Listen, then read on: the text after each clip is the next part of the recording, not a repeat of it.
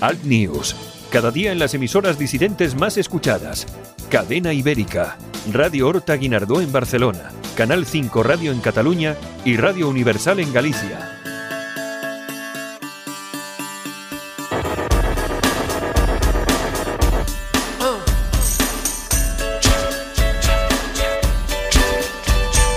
Escuchas Alt News, noticias alternativas en cadena ibérica, con Santiago Fontenla.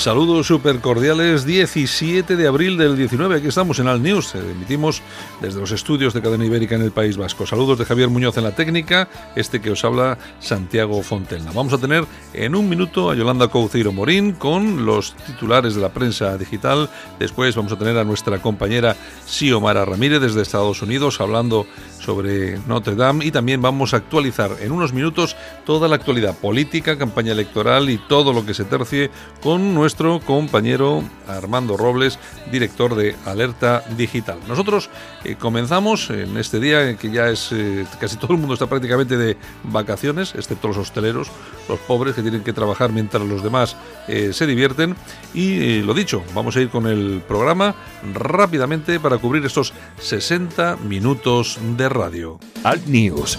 Cada día en las emisoras disidentes más escuchadas. Cadena Ibérica. Radio Horta Guinardó en Barcelona. Canal 5 Radio en Cataluña y Radio Universal en Galicia.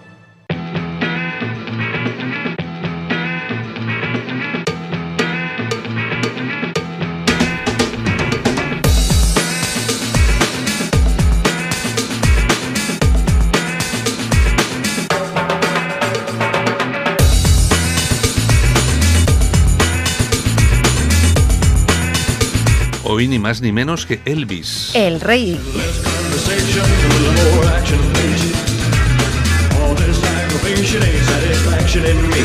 Bueno, es una versión muy versioneada, es decir, está muy retocado el tema. Hombre, sí, sí, sí, sí, pero porque... bueno, no está mal, no está mal para, para empezar, ¿eh? no está mal para empezar.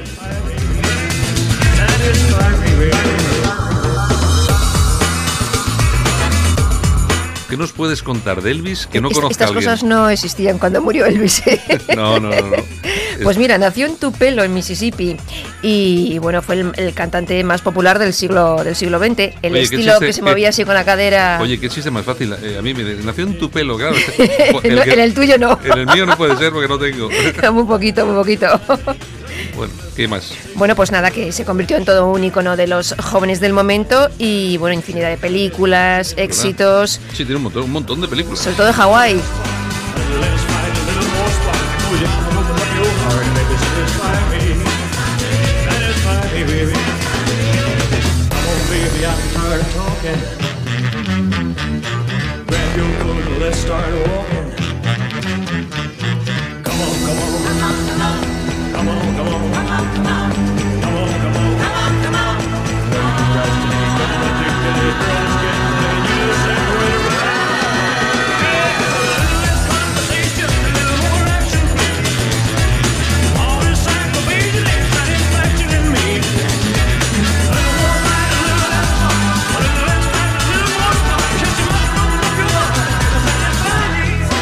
Bueno, y esta canción yo creo que ha sido una de las eh, más famosas últimamente, precisamente porque se, ut- Se ha han- versioneado mucho. Y se han utilizado por algunos spots comerciales y tal y cual. Bueno, estamos en la redacción tres personas y los tres, menos Santiago, hemos estado bailando esta canción. Yo no, yo no.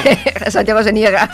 Yo me niego a bailar rotundamente. No- nadie me verá. Es que eso- vamos a ver, hay que tener un poco de clase. O sea, ¿qué, es eso de bailar? eh? Hay Sí, que hombre, bailar. Si, fuera, si fueran vals o algo así. pues Bueno, bueno, tú uno- no bailas ni vals, uno por se- Dios. Uno se podría esforzar, pero bailar. bueno, Bueno, ya sabes que en 1973 protagonizó el primer concierto teletransmitido ¿Eh? y lo vieron más de 1.500 millones de personas, que se dice pronto. Sí, sí. Bueno, que era un estrellón. Un estrellón, aloha, aloha from Hawaii.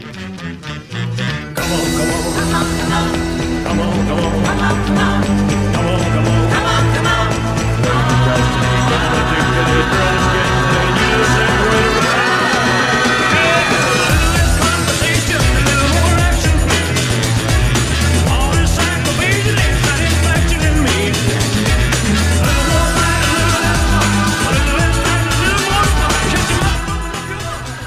hay que recordar que murió un 15 de agosto del 77 con 42 años y que ahora hará 42 años que murió.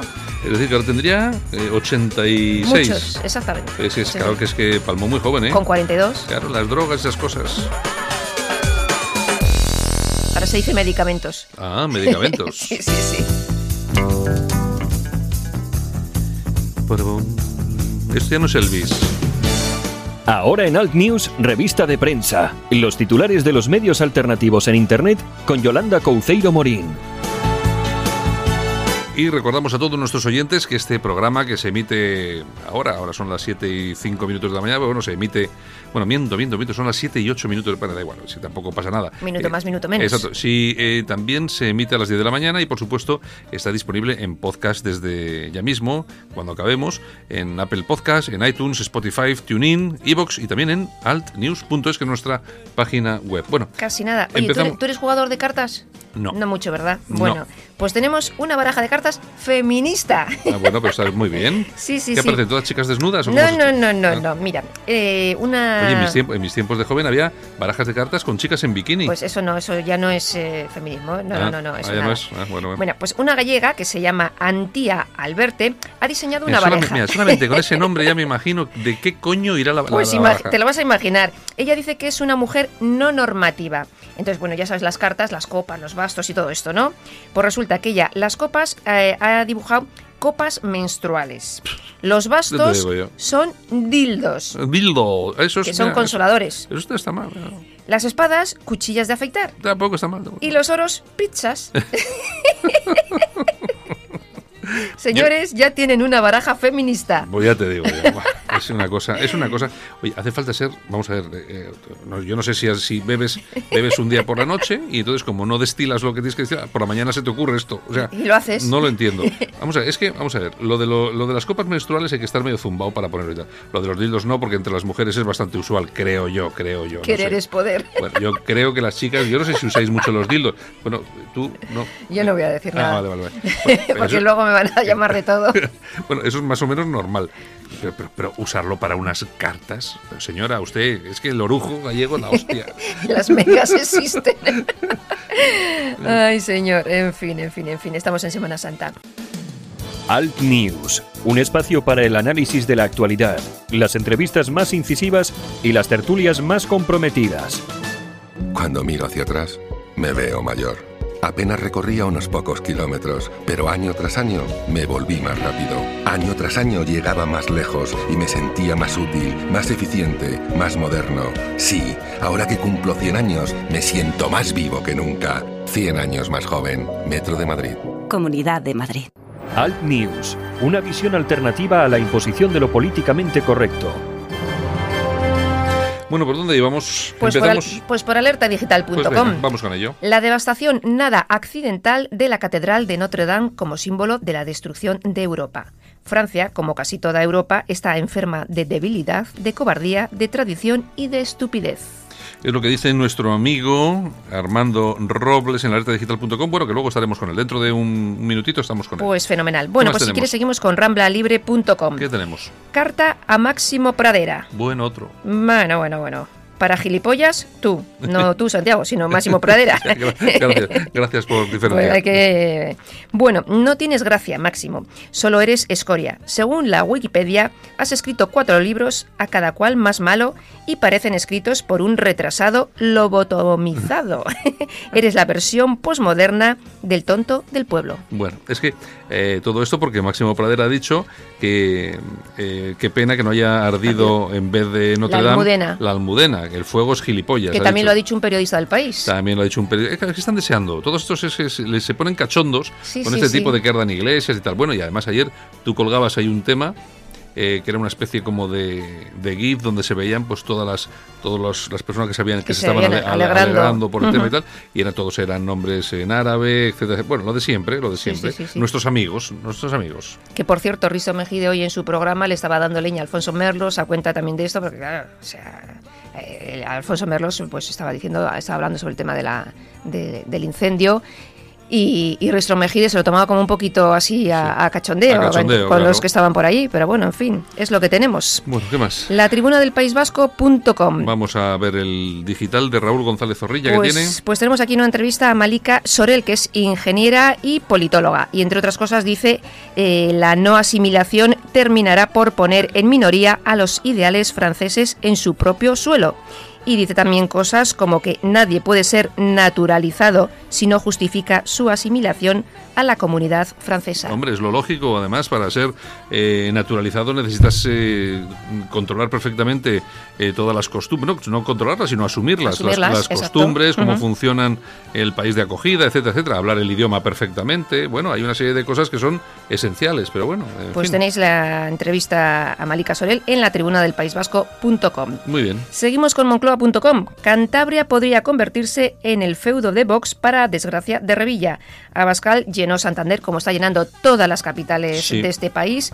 Y bueno, el PP de Cantabria que está en crisis como en todas las comunidades. Después de, después de cepillarse a, a aquella aleta, ¿cómo se llama? No me acuerdo, Ruth Beitia, Ruth ¿no? Beitia, Ruth sí, sí, Beitia. sí, sí, sí, pues eh, haciendo amigos. Sí. Y ahí tienen también a- al ex portavoz de, de Vox, que se llama Igor Aguilera, que dice, mis valores, que son los que Vox dice representar, son incompatibles con los que su presidente en Cantabria practica, que es Ricardo Garrudo. Claro.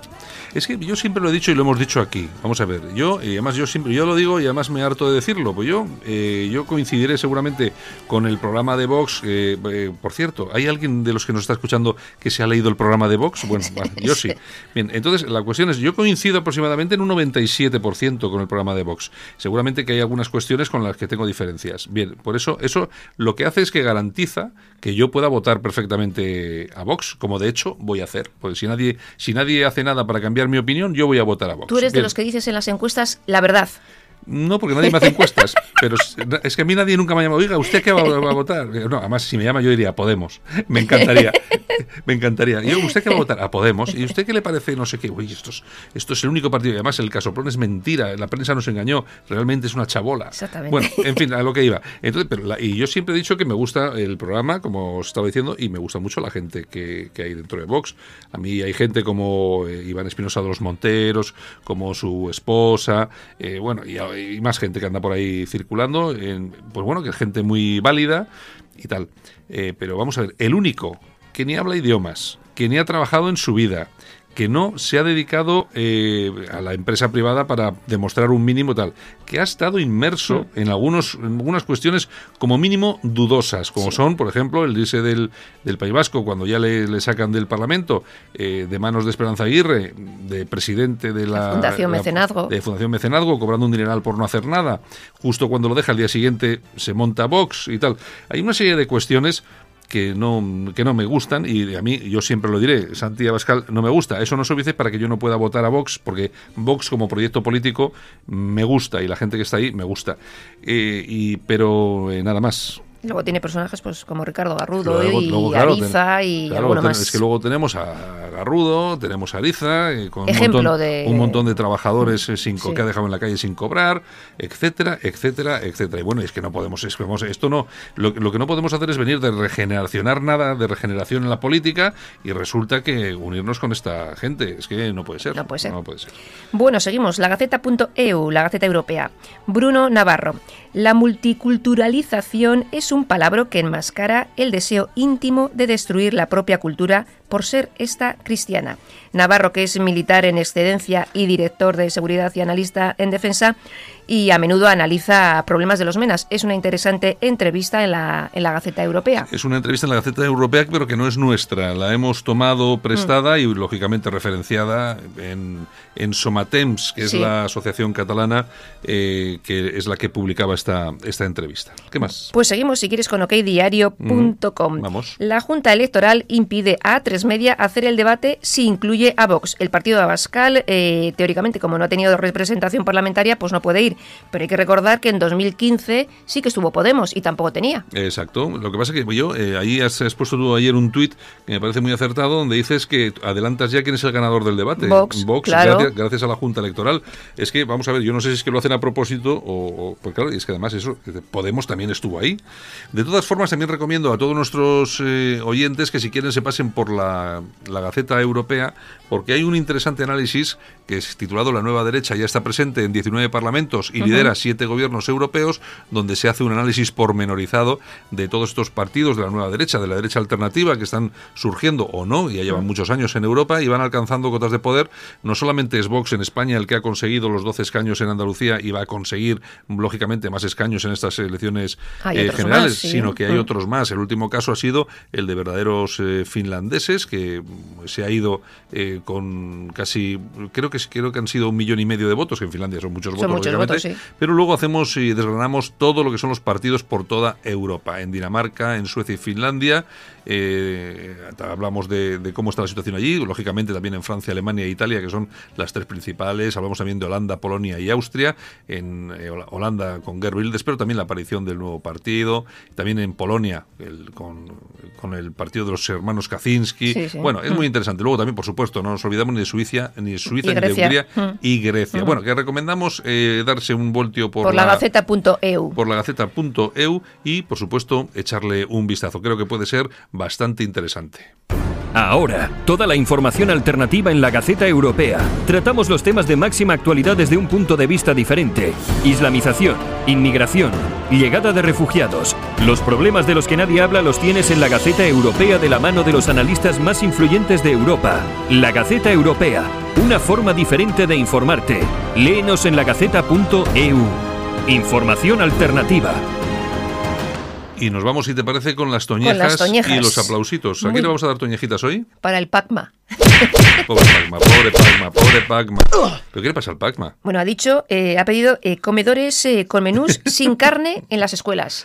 Es que eso- Es que es- está- es- están enterados, pero bueno, que van a tener más votos que Sí, muchos bueno, partidos, ¿eh? Hay alguna, hay alguna encuesta que les dan entre uno y dos diputados. Yo te voy a decir una cosa, a mí me parecería bien que entrasen en el, en el Parlamento, porque serían la voz esta extraña de, pues bueno, porque siempre hay que tener, vamos a ver, oye, más en- en- extraños de los que hay, Oye, que no hay más que gañanes. En Italia, en Italia tenían la chicholina. Sí. Oye, nosotros por qué no podemos tener al Pacma? Pues oye, también. hombre, y si hay una bueno, no, que no es, no es, no es- no se podían desnudar. Oye, le- las de Femen se desnudan sí. Oye, pues podían alegar las sesiones del Parlamento, pues Y que entren ellas también en el Parlamento Exacto. en bolas. En bolas. en bolas. Oye, que, que alegren un poco la jugada, no sé, o que arrojen huevos a las a las diputadas que traigan abrigos de bisón. Yo qué Sí, sé, cosas lo de este típico, tipo. vamos, lo típico que está de moda ahora. ¿A quién le vas a aplaudir? Pues a Kirk Douglas. ¿A qué, a qué- A. qué ha hecho Kirk? Pues mira, que tiene 100 años, 102 años y sigue saliendo a pasear todas las mañanas con su mujer que tiene 99. Oye. Se merece un aplauso, ¿eh? Oye, la verdad es que sí, ¿eh? Oye, o sea, o sea que tiene 102, 102. años. ¿eh? 102 años. Pero, digo yo, yo me pongo, vamos a yo con los que tengo 50, ¿qué hago yo 50 años más aquí entre toda esta pandilla? Aguantando a los de Podemos, no sé qué. Además, lo malo de todo esto es como son más jóvenes que yo, cuanto más viva, más van a vivir y los voy a tener. Vamos a ver, yo ya no voy a poder deshacerme hasta mi muerte de Pablo Iglesias, nunca, ni, ni nunca de Pedro más. Sánchez. Nunca más. Es igual, y de Zapatero, van a Nada, seguir nada. siempre ahí. Entonces, Estarán siempre es un presentes. es un suplicio, es un suplicio. O sea, que Ay, me digan lo que quieran. Bueno, Yolanda, En fin, pues hasta, el, nada. hasta el martes. Ah, ¿Es eso? ¿Tenemos vacaciones de Semana Santa? Nos tomamos unos días de Vamos asueto. a ver profesiones. Venga, y el, el martes nos vemos otra vez con toda la prensa alternativa, ¿de Pues acuerdo? nada, un beso y a pasarlo muy requete bien. Venga, Yolanda, luego. Adiós. Solo para los valientes que quieren un medio de comunicación alejado de lo políticamente correcto y de la realidad cocinada por los grandes medios de comunicación. Alt News. Somos diferentes. Somos alternativos. Con Santiago Fontenla. Si le cuesta trabajo empezar el día, el aseo diario le supone un esfuerzo, le da miedo salir solo de casa, en San Camilo Ayuda a Domicilio le prestamos la ayuda que necesita. No deseche la idea sin conocer nuestros precios. Consúltelos en sancamilo.info y a través del teléfono 911-697-999. 911-697-999. Todo nuestro personal está capacitado y asegurado según legislación vigente. San Camilo ayuda a domicilio. Llame y déjenos echar una mano. Alt News. Información y opinión diferentes. Analizamos la actualidad desde otro punto de vista. Escúchanos en Cadena Ibérica. En Alt News, las opiniones de los más relevantes protagonistas de la información alternativa. Hola, soy Xiomara Ramírez. Hablemos de Notre Dame. Ayer, en París, se quemó la Catedral de Nuestra Señora. En medio del caos inicial, muchos comenzaron a culpar a los obreros, pues la catedral se encontraba actualmente en obras por restauración. A los chalecos amarillos, pues en una grabación de un medio español emitida en directo podía verse a una persona con un chaleco amarillo caminar por la balconada frontal de las torres de la catedral. Y el terrorismo islámico, pues en Francia están siendo atacadas una media de dos iglesias por semana, casi todas en zonas no-go de mayoría musulmana. Pero tras una recopilación y análisis exhaustivo de información y tras haber hablado con multitud de investigadores, especialistas en geopolítica, chalecos amarillos y ciudadanos del pueblo francés, mi teoría es otra. Para ello es necesario que comparta con vosotros algunos datos. 1. Macron tenía programado ayer un discurso a la nación para proclamar que no iba a ceder en ninguna de las reclamaciones de los chalecos amarillos, lo cual, como era de esperar, habría posicionado a más gente en su contra. Evidentemente, el discurso fue cancelado tras sabérselo del incendio. 2. Las autoridades francesas calificaron el incendio de accidental, desechando de forma oficial las opciones de incendio provocado o atentado terrorista antes de que los bomberos hubieran accedido al interior de la misma, antes de saber incluso dónde se había originado el fuego. 3. Hace tan solo cuatro días, las 16 estatuas que coronaban el techo de la catedral, conformadas por los doce apóstoles y cuatro evangelistas, incluidas aquellas que rodeaban la aguja, fueron retiradas para ser restauradas de haber permanecido en su sitio, hoy serían mero polvo, dado la caída de un mínimo de 43 metros de altura que hubieran enfrentado, pues la zona a la que se situaban se desplomó con el fuego. 4. La página oficial de Notre Dame muestra en su horario que ayer la última misa comenzó a las 18.15, entendiéndose por finalizada a las 18.45, momento en el que los fieles abandonan la catedral y esta es cerrada al público. El incendio se inició de 5 a 6 minutos después, según han declarado las autoridades. 5. Esta mañana, Julian Lebras, representante de Europe Echafadosh, empresa encargada de la renovación de Notre Dame, declaraba ante los medios que, y cito, no había absolutamente ningún trabajador en el momento del incendio ni tampoco antes del incendio. 6. Hace unos meses, el canal de televisión público France 2 emitía un documental sobre la catedral donde se especificaba que concretamente la zona que ardió no tenía instalación eléctrica precisamente para evitar incendios. Y 7. El próximo sábado, día 20, está programada una protesta muy importante por parte de los chalecos amarillos llamada Ultimatum 2, por ello, y tras la aprobación de medidas especiales que autorizan el uso de la violencia para controlar las manifestaciones, el gobierno francés ha preparado un dispositivo de actuación a la altura de las expectativas, ya que en las pasadas protestas los chalecos amarillos se han visto arropados por los llamados Black Blocs venidos de Alemania. Los Black Blocs son un grupo de protesta que emplea una táctica de manifestación más profesional, que les permite estar preparados para defenderse de la violencia que pueda ejercer un gobierno. Imaginemos ahora que se produjera un incendio el próximo sábado durante las protestas de los chalecos amarillos. Ya hemos visto coches quemados y locales destrozados en las pasadas manifestaciones. Incluso hubo una en la que algunos anarquistas destrozaron el Arco del Triunfo. Y digo anarquistas porque aunque los medios se cuidaron de ocultar ciertas imágenes, lo cierto es que las pintadas del símbolo anarquista aparecían una y otra vez por todo el monumento, aunque oficialmente se responsabilizó a los chalecos amarillos. El pueblo francés, en una semana de paz y reconciliación como es la Semana Santa, y con el corazón todavía roto por la imagen de su querida Notre Dame envuelta en llamas, podría posicionarse contra los chalecos amarillos y culparles, o lo que es lo mismo, posicionarse a favor de Macron. Dicen que para descubrir quién está detrás de algo solo hay que mirar a quién beneficia. Mi conclusión es que el incendio de Notre Dame ha sido lo que conocemos como un ataque de falsa bandera, por lo que al gobierno no le hace falta culpar a nadie, pues el pueblo encontrará a sus responsables este próximo sábado. El único fallo que veo en el plan, si es que mi teoría es correcta, es el desconocimiento del pueblo francés que tiene la élite. Y es que basta con hablar con algunos parisinos dos minutos para entender que ellos ya han sacado otra conclusión.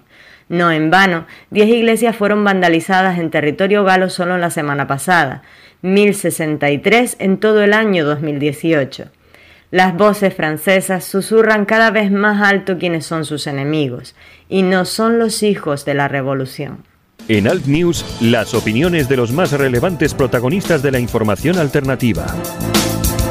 Interesantísimo análisis de nuestra compañera Xiomara Ramírez desde Estados Unidos. Esa lectura de lo ocurrido en Francia con ese incendio de Notre Dame que está teniendo no solamente esta lectura, sino otras eh, que inmediatamente la élite ha tapado o escondido eh, con la versión del accidente. Eh, La verdad es que hay muchas personas en Europa que sospechamos que no es tan sencillo como parece. En todo caso, me imagino, el tiempo lo dirá. Vamos allá, continuamos al news.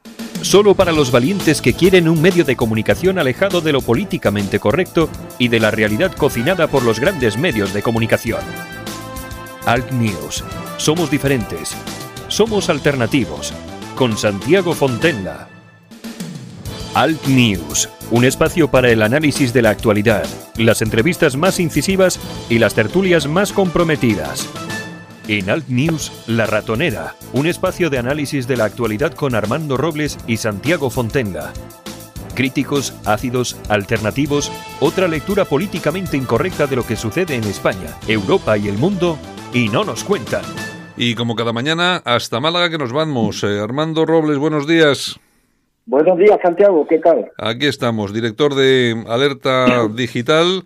Ahí, ahí sigues con esas eh, teorías, no sé, no sé si al final teorías, pero eh, al final se comenta de todo sobre el tema de Notre Dame. Tú desde el primer momento has defendido que ahí Hombre, había... vamos a ver, Santiago, mientras aquí no se nos aporte una prueba clara e inequívoca de que el devastador incendio que ha destruido la catedral emblemática de Notre Dame ha sido provocado por un accidente o por una negligencia de los servicios operativos que estaban haciendo obras de la reforma, mientras no se nos eh, muestre una prueba contundente, yo tengo el mismo derecho a sostener justamente lo contrario. Está y claro. puedo, tengo el legítimo derecho de albergar dudas de que no fue un accidente, de que pudo haber sido un, un- un incendio provocado.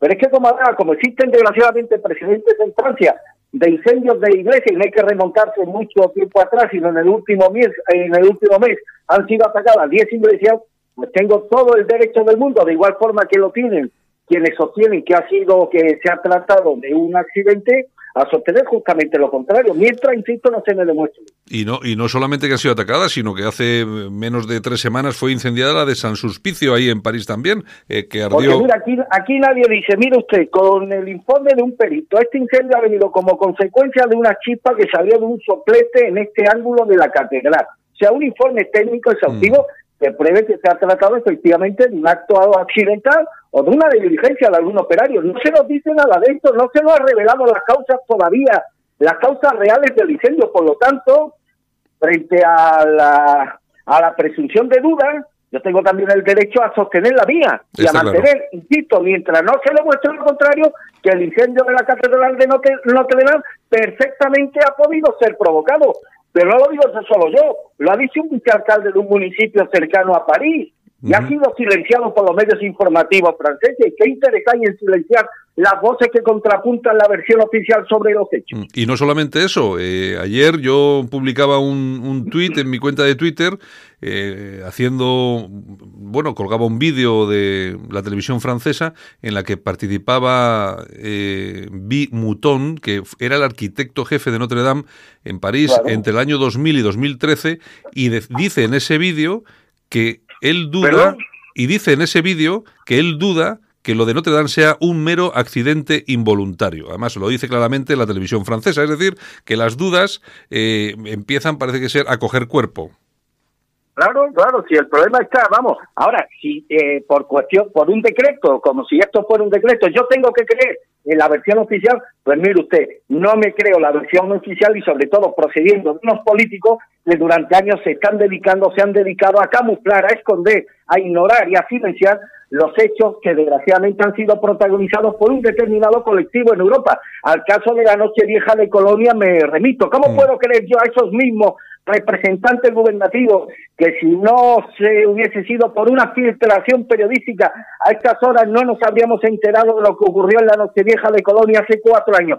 ¿Cómo me voy a fiar de la credibilidad de esos políticos? Pero aparte, tengo todo el derecho del mundo a sostener, como sostengo, respecto al incidente de ayer, hombre, que una catedral que ha sufrido más de 20 guerras sin, sin sufrir daño, ahora se nos cuenta que se viene abajo por las chispas de un soplete. Pues que se nos diga qué causó esa tragedia, en qué ángulo de la catedral, y que esto lo valide un perito experto, tanto del gobierno francés como de quienes sostengan lo contrario, y con los preceptivos informes técnicos que no se han apartado hasta ahora ninguno. Nos ha dicho la Fiscalía, en el día de ayer lo dijo la Fiscalía, no, no, Ha sido un accidente. Bueno, ¿en base a qué informe sostiene la fiscalía que ha sido un accidente? Porque mientras a mí no se me ponga sobre la mesa una prueba contundente y categórica de que ha sido un accidente, yo, insisto, tengo todo el derecho del mundo a sostener lo contrario.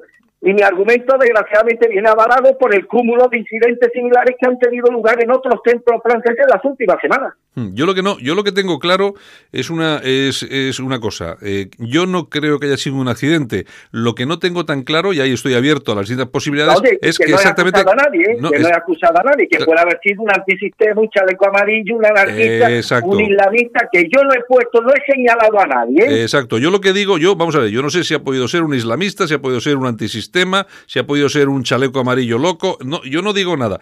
Pero vamos a ver, accidente, accidente, todo parece indicar, y según se está comentando, parece que queda más lejos de, cada día más lejos de la realidad. Y hombre, lógicamente, sabiendo cómo se las gastan algunos en Europa, pues más o menos, pues podemos imaginarnos si ha sido de verdad provocado por dónde ha podido ir la, la cosa. No vamos a acusar de momento a nadie. Y hoy me ha puesto el público a París, la, la esta Lana Pastor, que si los premios... ¿Pero qué se creen esta gente? Que yo soy como los del PP o como los de Boca, a mí me van a acojonar y me van a intimidar.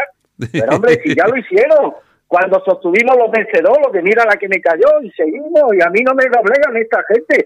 O cuando me impusieron 60 mil euros de multa por sostener que los que pitan el himno nacional son unos cerdos y pensaban que con el anuncio de esos 60 mil euros de multa me iban a cojonar y salía la semana siguiente poniendo el gran nido de los cerdos para abrir el programa de la ratonera. Pues yo no soy un dirigente del PP, que a mí no me va a intimidar esta gentuza, Santiago. Por mucho que hoy Ana Pastor me haya tenido todo el día eh, en su en su página de internet, por mucho que Ana Talegón haya tenido una obsesión hoy conmigo también durante todo el día, en el día de ayer, y por mucho que el diario público, el diario y toda esta prensa progresista, pues haya convertido, al parecer, la noticia de ayer por alerta digital en un hecho más importante que la propia devastación del templo de Notre Dame. Hmm, No, pero bueno, tú no te, tú no te preocupes porque eso te, eso te viene muy bien, porque eso, eso da audiencia. Al final que critiquen lo que quieran, es lo de siempre. Además, que ya, lógicamente, ya nadie les cree. De todas formas, eh, ya sabes cómo funciona esto. O sea, además no me conoce, pero si a mí me gusta más un charco que un guarrillo. A mí me gusta más un charco que un guarrillo. Yo, si yo fuera árbitro, sería anticasero, árbitro anticasero. A mí me pone.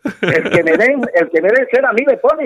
Eso es como decía don Jesús Gil, que en paz descanse, que hablen de nosotros aunque sea bien. Aunque sea, aunque sea bien. No, hay una cosa, hay una cosa que está muy clara. Vamos a ver, aquí en España hay una línea ideológica en los periódicos, en los medios de comunicación, que es la, no sé, la más importante, la predominante, los mainstream funcionan de esa forma. Y luego existimos una serie de medios de comunicación que como no le debemos nada a nadie, decimos lo que nos da la gana, lógicamente sometidos al imperio de la ley, que es como debe ser, pero decimos lo que nos da la gana y además lo mantenemos eh, hasta que alguien nos demuestra lo contrario. Hoy estamos hablando del tema de Notre Dame, que yo creo que hemos sido los primeros, alerta digital, aquí en la Sí, sí, radio. desde el minuto en la- uno, desde el minuto los uno. primeros que hemos dicho que eso nos olía a chamusquina, no, no nos olía muy bien, tenemos todo el derecho a decirlo y a pensarlo así, que nadie se equivoque, tenemos todo el derecho. Por mucho Oye, que... cuando va un cuando va un supuesto delin- delincuente a un juicio, no vale con que el abogado defensor diga es inocente, no, no, tiene el abogado defensor que probar su inocencia Mm. y que es ajeno al delito que le imputa, por ejemplo, la fiscalía o la acusación.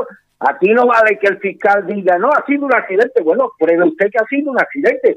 Mientras usted no lo pruebe, yo tengo todo el derecho, el mismo derecho que usted a sostener lo contrario. Y sostengo a estas horas de la mañana que lo de Notre Dame, y cada minuto me, me, me, afianzo más en mi convencimiento, ha sido de todo menos un accidente, Santiago.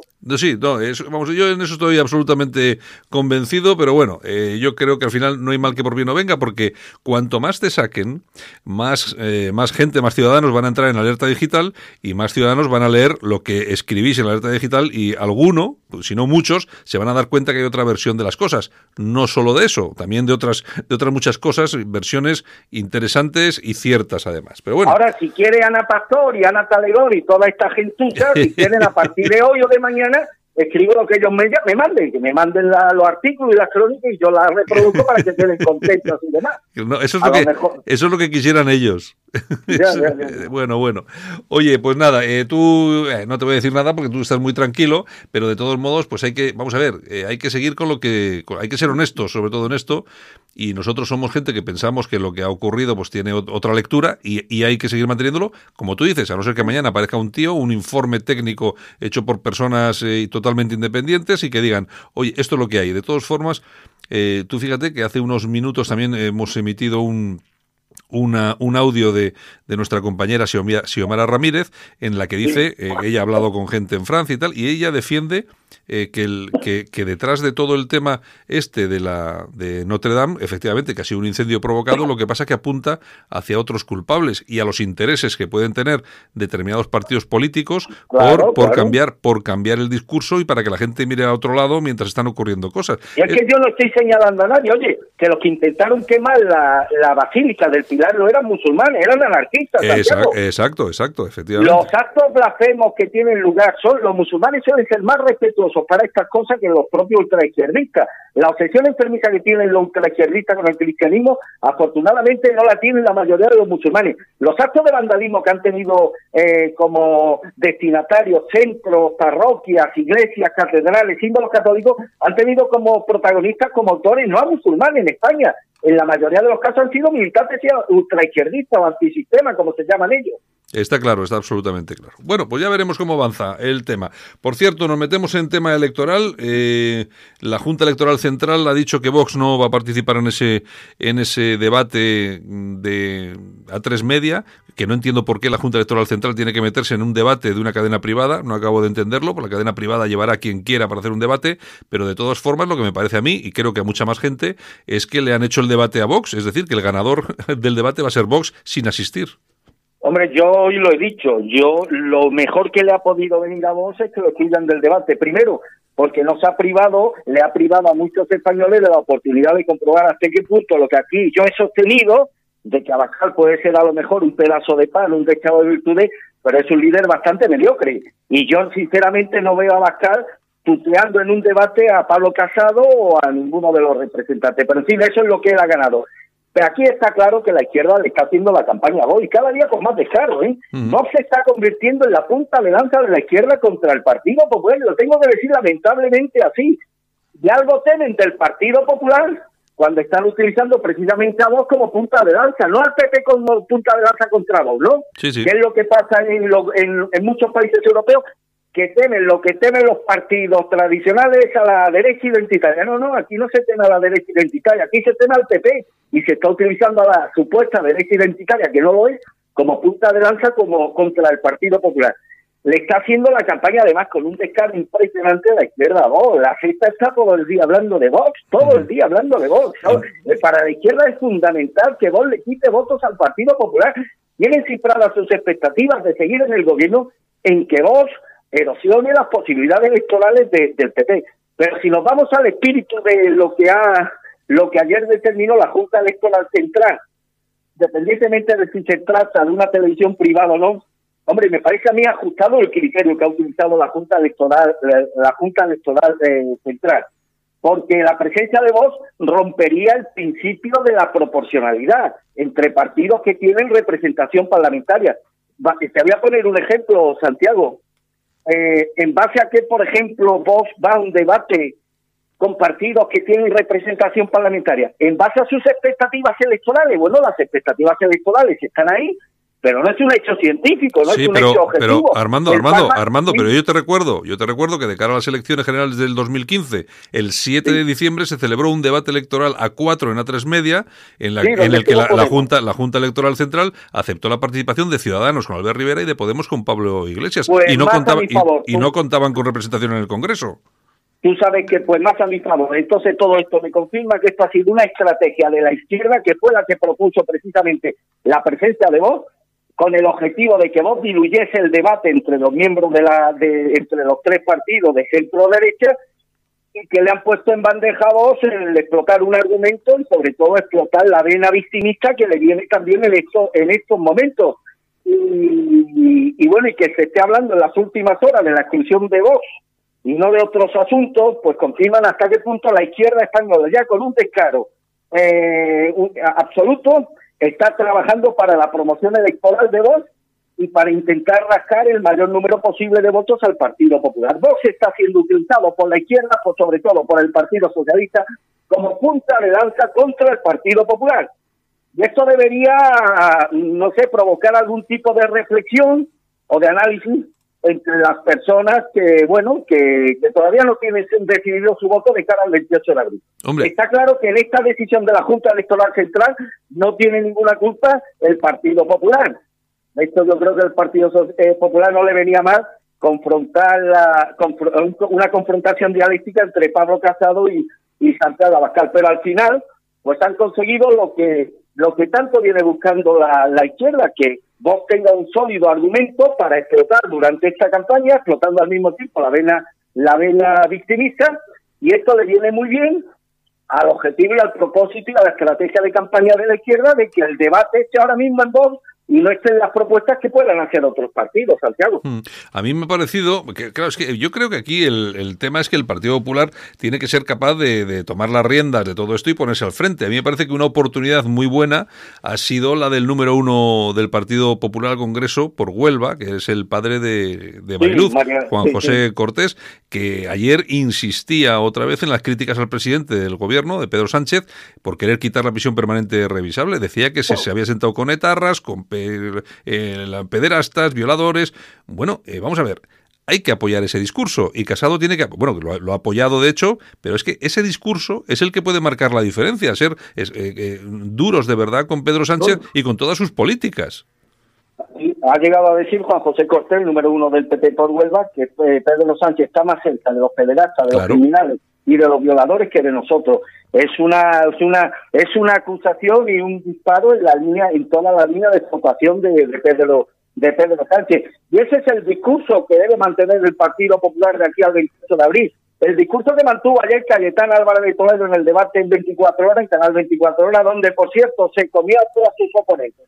Sí. se comió con agresividad, sin complejo, dándole donde más le, donde más le duele, poniendo al descubierto las flagrantes contradicciones del Partido Socialista, su connivencia con el separatismo, las incoherencias de Pedro Sánchez, el desafío que tiene España y otros países europeos frente a la crisis colosal, crisis económica que se nos avecina, y frente a esa crisis la necesidad que tenemos los españoles de parapetarnos económicamente y no poner nuestro destino ni nuestro dinero en manos de un gobierno formado por Pedro Sánchez y los de Podemos. Es decir, estas son las cosas que sí calan y que sí pueden llegar al electorado. Por cierto, que al día de hoy, Santiago, salvo que prueben lo contrario, no está escuchando ninguna propuesta política de, de más allá de estas cuestiones que tienen más que ver con el victimismo que en ofrecer una, un proyecto de país serio, coherente y que resulte ilusionante. Mm, Bueno, ahí, ahí ha lanzado su programa electoral. El otro día en Rayo eh, decía que era uno de- era el programa más liberal que, que presentaba cualquier eh, partido político de los que se presentaban a las elecciones. Mm, Bueno, que yo no sé si eso es bueno o malo eh, para, para, para Vox, que lo presenten su programa económico como el más liberal, el más neoliberal de todos los programas de todos los partidos.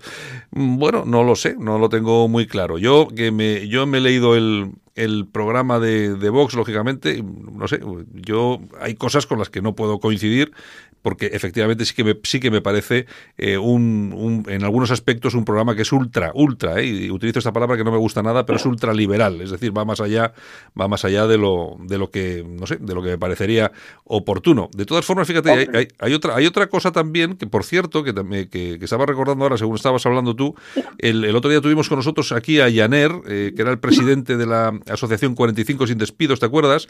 Que, Sí, nos, claro. que, que nos dijo que no iba a present, que había presentado un escrito a algunos partidos, a todos menos al PP, al PSOE y a... No, a PP y PSOE, me parece que nos dijo que había, había pasado de ellos directamente, pues bueno, eh, hoy sabemos que en el programa de Ciudadanos se va, eh, se va a parar, se propone parar la salida de militares a los 45 años y reintegrar a los que ya se han, han dejado las Fuerzas Armadas al ejército otra vez. Me imagino que será un éxito, que podíamos pegarle un toque a este hombre para que nos lo comentase, pero bueno, ya eh, lo haremos la semana que viene. Me, me parece muy bien, estoy convencido que si Ciudadanos ha, ha reculado y ha, y ha incorporado lo que ha propuesto Jenner, lo que ha reivindicado tanto en los últimos meses, ha sido porque alguien de Ciudadanos escucha este programa y lo ha apuntado como una buena base electoral, que creo que lo es. Bueno, pues eh, la cosa ha sido así, así que ellos están de, no sé, de enhorabuena.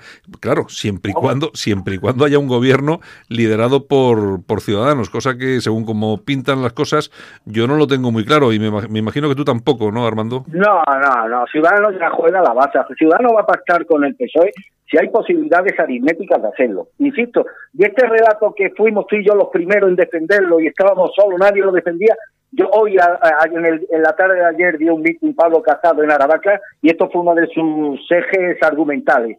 Ojo al pacto ya suscrito entre Bambalina, entre Ciudadanos y el Partido Socialista, si aritméticamente pueden hacerlo. E insisto, ¿y cómo va a justificar Ciudadanos ese cambio de rumbo? Pues con el argumento que hemos apuntado en este programa. Hacemos esto como mal menor, nos sacrificamos, nos desdecimos de la palabra dada con tal de que la gobernabilidad de España no esté en manos de los separatistas. Y esto hasta cierto punto es un relato vendible, Santiago. Uh -huh. Oye, lo van a vender así. Y mientras tanto, y a mí también lo que me extraña es que durante esta campaña electoral no se está hablando en absoluto de, de inmigración. Y hay que tenemos no. que conocer que los datos, los últimos datos, son que un total de 5.983 inmigrantes han llegado en patera a cosas españolas en lo que va de año. Fíjate en qué mes estamos. Lo que supone un 68% más que en el mismo periodo del 18. Pero aquí nadie dice absolutamente nada de cuando es uno de los temas esenciales, eh, seguramente con la pérdida de identidad, islamización, etcétera, que parece que no pasa nada, y nadie comenta absolutamente nada de esto. Creo que algo ha dicho el Partido Popular, pero poca cosa. No se está hablando de inmigración para nada, por parte de ninguno de los partidos. Eh, Vox no está hablando de inmigración, se está hablando de Covadonga, se está hablando de las eh, cinco, de las tres o cuatro fricadas torrentianas, pero no se está hablando de inmigración. Y esto demuestra que Vox en el fondo no es más que un partido liberal. Hablabas antes de las propuestas económicas. Hombre, yo he leído las propuestas económicas de Vox y no difieren en nada las que propuso el Partido Popular hace cuatro años, las famosas elecciones que luego se tuvieron que repetir. Hombre, y tú y yo que hemos leído, además creo que con, una, con un cierto interés y admiración, lo que proponía José Antonio en materia económica, Santiago, yo creo que lo hemos leído, además, con mucho respeto y demás. Sí. Hombre, comparar lo que proponía un patriota como José Antonio en materia económica, donde se cansó de repetir que el capital tenía que estar al servicio de los españoles, y no al revés, que hablaba de algunas nacionalizaciones de algunos sectores claves de la economía nacional y demás. De eso al programa económico de Vox, hay la misma diferencia o la misma distancia que entre Palete y Pavarotti que es para Vaya ejemplos que pones, Armando. Vaya ejemplos. Siendo, siendo Pavarotti el, el, el, malogrado y siempre recordado José Antonio, por supuesto. Eh, está claro, está claro, está claro. No, bueno, efectivamente, ahí, ahí estamos. Oye, de todas formas, yo, si fuera Vox, también me iría, me iría resguardando. Ya sabes tú que la justicia alemana ha multado con 400.000 euros a la a, a FD por donaciones sí, ilegales, ya. que es precisamente lo que por lo que tienen el punto de mira Vox con esas, con esas donaciones. Fíjate tú cómo está la cosa. Bueno, de esto nos puede hablar muy mucho Juan Jara, que fue vicepresidente sí. primero nacional de Vox. Eh, lo ha dicho que Vox ha sido creado desde el primer día como un entramado, como un chiringuito para el exclusivo gozo y disfrute del puñadito de dirigentes que comandan este partido. Eso está cansado de repetirlo Juan Jara y además dando datos, argumentos, números y demás. Y, bueno, y no es desdeñable, no es desdeñable que más pronto que tarde se conozca la contabilidad de Vox y se conozca la procedencia no demasiado lícita desde el punto de vista moral, que no legal, desde uh -huh. el punto de vista moral de muchos de los fondos que está recibiendo. Bueno, pues eh, lo tienen en el punto de mira, desde luego, así que tienen que andar un poco con un poco de ojo porque la verdad es que eh, vamos a ver, hay cosas que efectivamente pues no suenan demasiado bien, desde los desde los famosos iraníes que ahí está y encima parece que está absolutamente demostrado y luego lo que está denunciando, como tú dices, Juan Jara y compañía con esas donaciones que podrían podrían estar perfectamente orquestadas a través de esta persona que no me acuerdo cómo cómo era este hombre que también tenía tenía algún proceso judicial en marcha, que había estado en Leonesas, creo, o alguna cosa de estas. Que era, Hernán, eh, Coello de es, Portugal. Es el Coello de Portugal, que parece ser que era el, es, el, es el cerebro financiero de todo esto y es el que puede meter en un lío bastante importante bastante importante a Vox. Bueno, ya veremos. En todo caso, ellos van librando y además van librando sobre todo porque se lo están poniendo bastante fácil. Están victimizando a Vox, la izquierda, está victimizando a Vox la izquierda, eh, precisamente porque Vox, y esto es un titular, eh, además el titular que hoy esta noche, Vox está haciendo la punta de lanza de Pedro Sánchez para combatir